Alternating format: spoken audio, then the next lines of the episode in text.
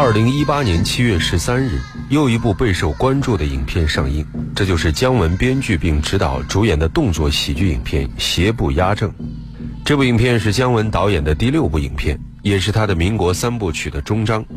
除了姜文，主演演员还有彭于晏、廖凡、周韵、许晴、泽田千野等等。姜文被誉为电影天才，那么各位还是否记得他主演的经典影片吗？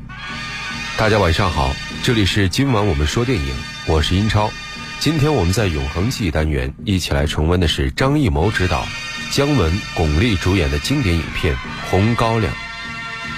张艺谋非常善于运用电影语言，在影片《红高粱》中，张艺谋只是通过几个简单的镜头，就为影片蒙上了一层神秘的色彩，同时也使得《红高粱》获得了国际荣誉。在第三十八届柏林国际电影节上，荣获了最佳故事片金熊奖，这也是国产影片第一次获得如此大的成就。电影《红高粱》根据莫言同名中篇小说改编，由著名导演张艺谋执导，是中国第一部走出国门并荣获国际 A 级电影节大奖的影片。当年影片在国内公映的时候，产生了空前的影响力，在当时一张电影票价几毛钱的情况下。红高粱的票价居然炒到了五到十元钱。影片并没有照搬小说的意识流结构，而是将故事改为直线叙述。导演、摄影精心复原了小说构造的色彩世界，使画面非常具有视觉冲击力，如同阳光般炫目。热情似火的红色震惊了影坛。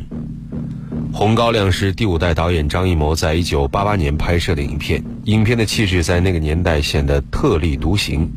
虽然被视为是中国第五代导演的代表作品，但是《红高粱》与陈凯歌、张君钊等第五代导演的作品，在叙事角度、影像风格等等诸多方面都有非常大的年代，显得特立独行。虽然被视为是中国第五代导演的代表作品，但是《红高粱》与陈凯歌、张君钊等第五代导演的作品，在叙事角度、影像风格等等诸多方面都有非常大的不同。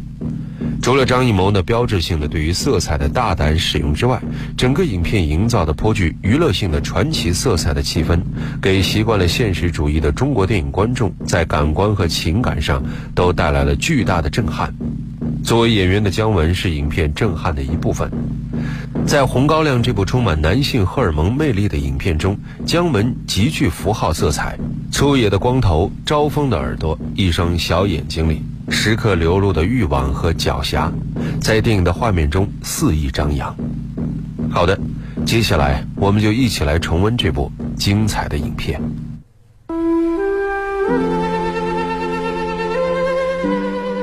一扇窗，一扇门，一片光影，一个故事，一个世纪。今晚我们说电影。永恒记忆。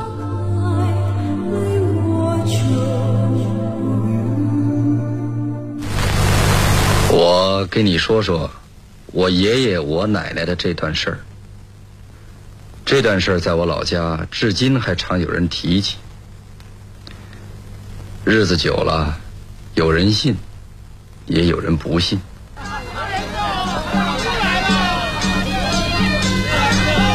这是我奶奶。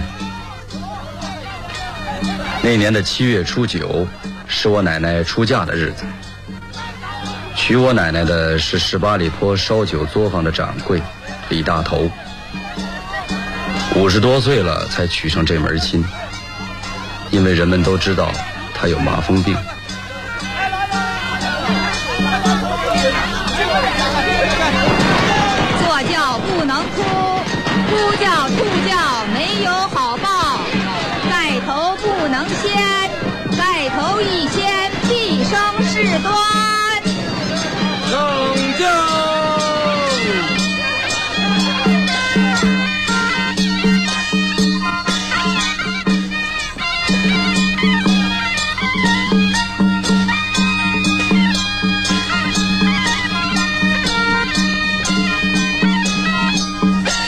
照那会儿的规矩，半道上要折腾新娘子。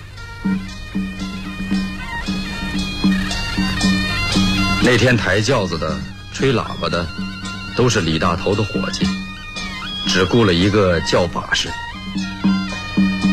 他是方圆百里有名的教父，后来就成了我爷爷。在我奶奶被抬往十八里坡的路上，要路过一大片的高粱地，因为老人说那儿不太平，所以大家走到那儿都有些害怕。而偏偏就在这个时候，一个劫匪突然从高粱地里跳了出来。站住！不许跑！轿子放下！掏钱！老子是神枪三炮，快掏钱，不然老子就开枪了。因为劫匪拿着枪，所以所有轿夫只好按照他说的掏出了口袋里的钱。解裤带，把钱和裤带都搁到这儿来，都给老子滚到轿子后头去，不许回头，蹲下。这时，劫匪小心地捡起了钱，并一步步地向我奶奶的花轿走去。下轿，走，高粱地里走。已经被掀掉盖头的我奶奶，似乎并没有惧怕劫匪的样子，一步步地向高粱地走去，并回头看了一眼那些蹲在地上的轿夫，也在其中的我爷爷羞愧地低下了头。我奶奶只好在劫匪的威逼下继续往前走。就在这时，我爷爷从背后一下子把劫匪扑倒在了地上，并连同其他教父一起制服了劫匪。并发现他根本就不是什么神枪三炮。然后，我爷爷和其他教父一起把我奶奶抬到了十八里坡，那儿周围也没什么人家，再加上掌柜李大头有麻风病，所以平时只有买酒的人到那里去。后来，在我奶奶三招回门的时候，我爷爷把我奶奶强行带到了高粱地里，从此，我奶奶也就怀了我爹。但是我奶奶在回到娘家之后，却有些不愿回到十八里坡了。为此，她受到了她爹的数落。你成啥能？不吃饭，想成仙呢？掉到福窝窝里，还整天五迷三道的转不过来。你看人家李家，给咱里头大黑骡子，回去好好过日子。往后看呢，李家的财产都归你。人活一世，图个啥？嫁了人，死活都是李家的人了。快吃，吃完给我回去。我走，我走。你不是我爹，我没你这样的爹。你就想拿我换一头大黑骡子，你跟你的骡子过去吧。我走，我走。我再也不回来了。狗杂种，想不认你爹，没那么便宜。我和你娘弄出你来，容易吗？就在我奶奶骂他爹的时候，十八里坡已经出了事，李大头给人杀了。究竟是谁干的，一直弄不清楚。我总觉得这事儿像是我爷爷干的，可直到他老人家去世。也没问过他。第二天，就在伙计们准备收拾行李离开的时候，我奶奶突然站了出来：“大家先别走，我有话要说。咱这烧酒锅不能散伙。罗汉大哥，罗汉大哥，你在李家的日子久了，凡事还得您多张罗着。我一个女人家，全当大家伙帮忙了。”要是实在有不愿意干的，想走也不强留。这个月的工钱照发。日后想回来，还是咱烧酒锅上的人。我说，你们还是留下吧。咱这买卖办成了，人人都有一份儿。你们看成吗？好，那就不走了。对，不走了，不走了，听掌柜的。别走了，听掌柜的。往后别再喊我掌柜的，我也是穷人家的，咱这烧酒锅上没大小。我在家排行老九，是九月初九那天生的，人家都叫我九儿，你们也叫我九儿吧？九儿，你来走。九儿，九儿，九儿掌柜的啊，今儿个是不是把这院子收拾收拾？这后院儿原先大伙儿不敢进，怕染上病，咱们也清洗清洗。往后你就是当家的了，你就吩咐吧。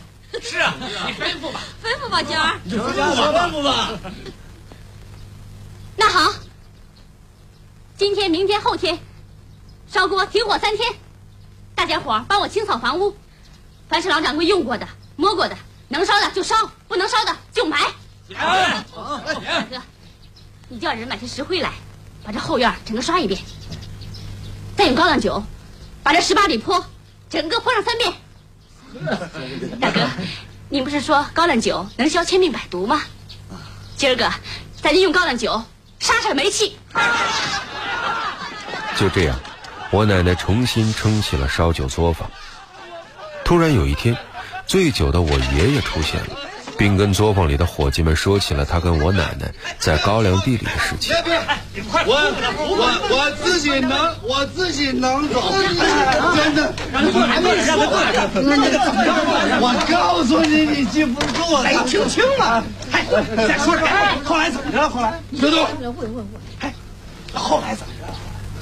我把高粱呃铺平了，铺平，他就躺下了，躺下我就我就疼好了。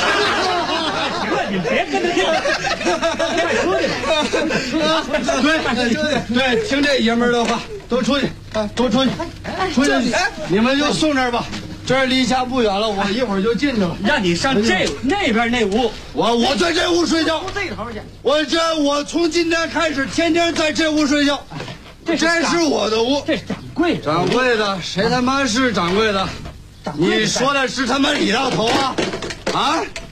李大头算他妈什么东西？啊？他活着我也不怕。我告诉你，她是我的媳妇儿，我的。再说，他喜欢我。在高粱地里，他就说了，他自己跟我说他喜欢我。这时，一直躲在屋里的我奶奶打开了门，并死死的盯住了我爷爷。啊，对对对不对不对？你自己跟我说的喜欢我。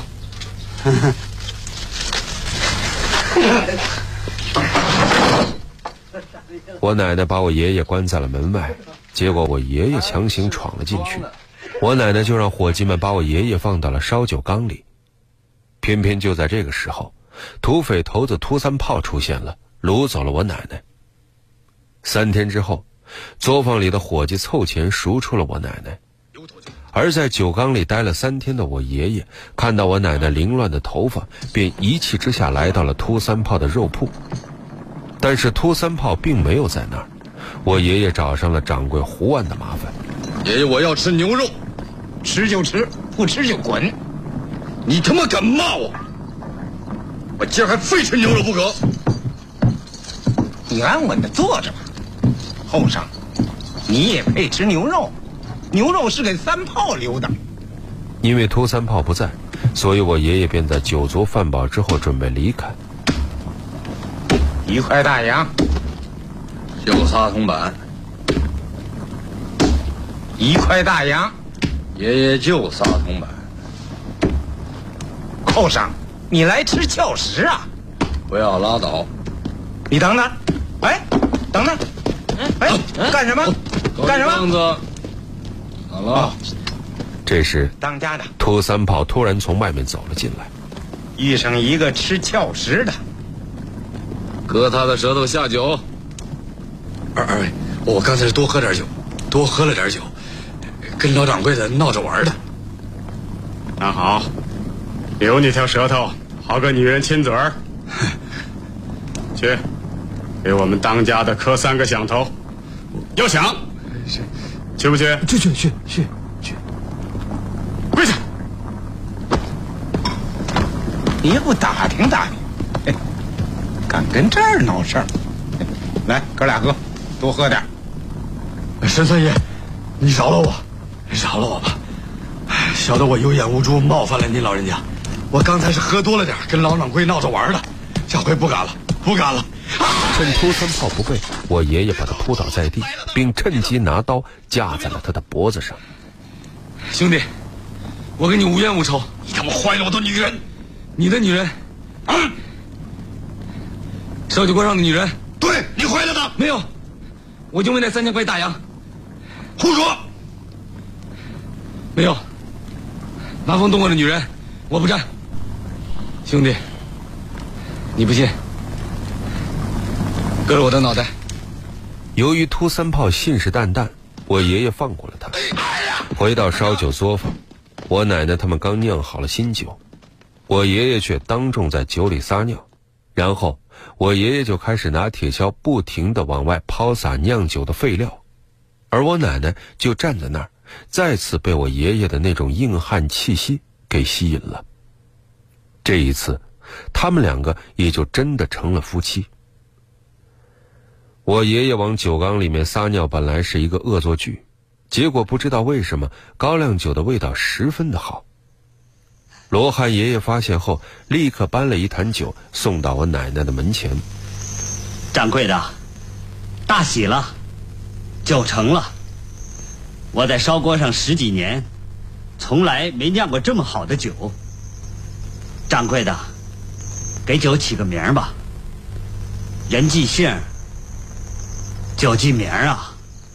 咱这地界儿叫十八里坡，就叫它十八里红吧。九儿，十八里红搁在门口了。当天夜里，罗汉爷爷离开了烧酒作坊。一晃九年过去了，我家的十八里红远近闻名。而我爹也九岁了。有一天，我奶奶突然在远处看到了我罗汉爷爷，结果追了好久也没有追上他。没过多久，日本侵略者到了青沙口，烧杀抢掠，并让肉铺的伙计当众扒下了罗汉爷爷的皮。据我老家的人说，我罗汉爷爷是当了共产党，受指派，收编各路地方武装，一同抗日。我看过县志，县志载，日军抓民夫累计四十万人次，修筑张平公路，毁家和无数，杀人逾千。刘罗汉在青沙口前被日军剥皮凌格示众，刘面无惧色，骂不绝口，至死方休。就在罗汉爷爷惨死的当天夜里，我奶奶把大伙儿召集到了一起，并拿出了一坛她存放了多年的高粱酒。杜国儿，跪下！这是你罗汉大叔酿的十八里红，磕头，喝酒。是男人，把这酒喝了。天亮，把日本人汽车打了，给罗汉大哥报仇。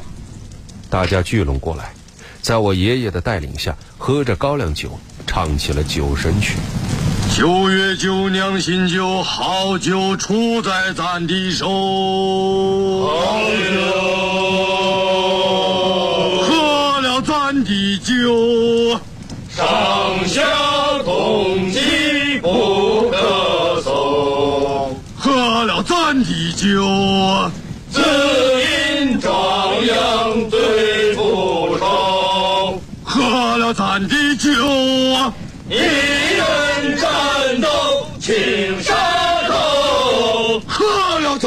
咱的酒，见了皇帝不可偷。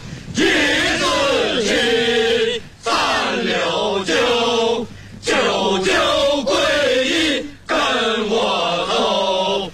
好酒，好酒，好酒。当天夜里，大家便斗志昂扬地去了高粱地，并在日本兵路过的路上埋下了高粱酒，准备炸毁日本兵的汽车。第二天中午，我奶奶挑着做好的饭菜去犒劳我爷爷他们，却被日本侵略军的机枪给打死了。愤怒的爷爷和大伙抱着火罐、土雷冲向日本军车。尘埃过后，我爷爷拉着我爹的手，挣扎地来到我奶奶尸体旁。这时，天空中出现了日食，漫天漫地都变成了红色。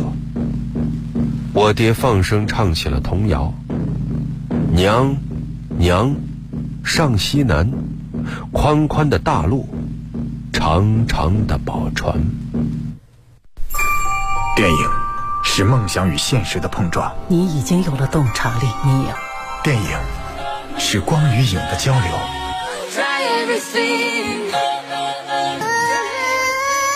记忆中的过往，幻想中的未来。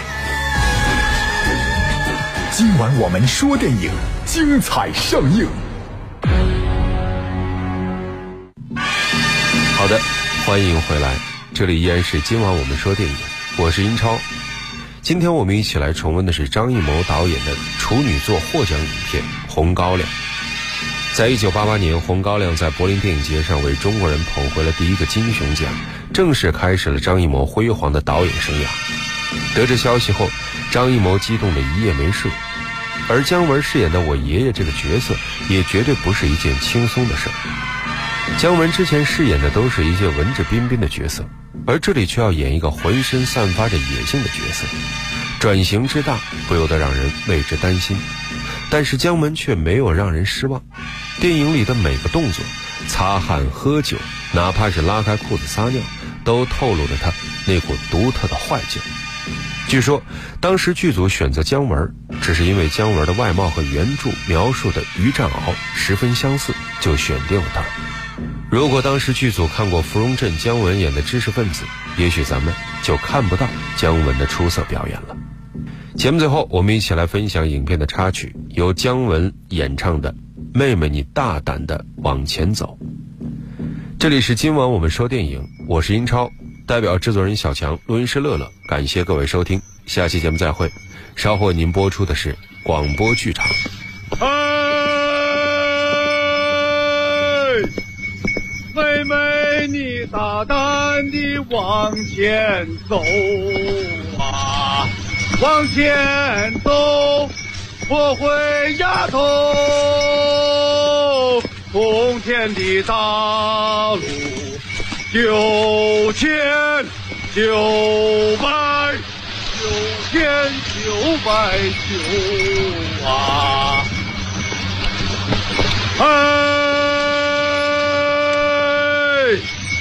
妹妹，你大胆地往前走啊！往前走，我会丫头。从此后，你搭起那红袖楼啊，好撒着红绣球啊，正打着我的头啊，与你喝一壶啊。红红的高粱酒啊，红红的高粱酒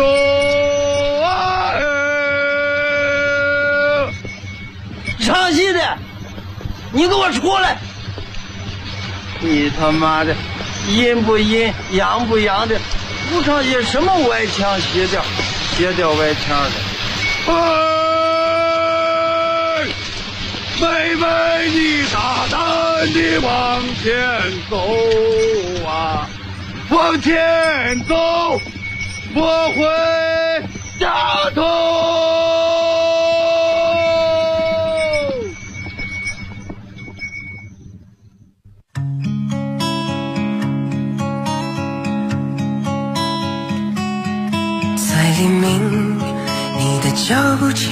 着露霜。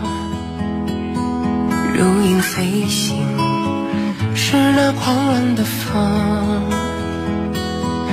走在充满了陌生的时光，一步步细数收获的伤。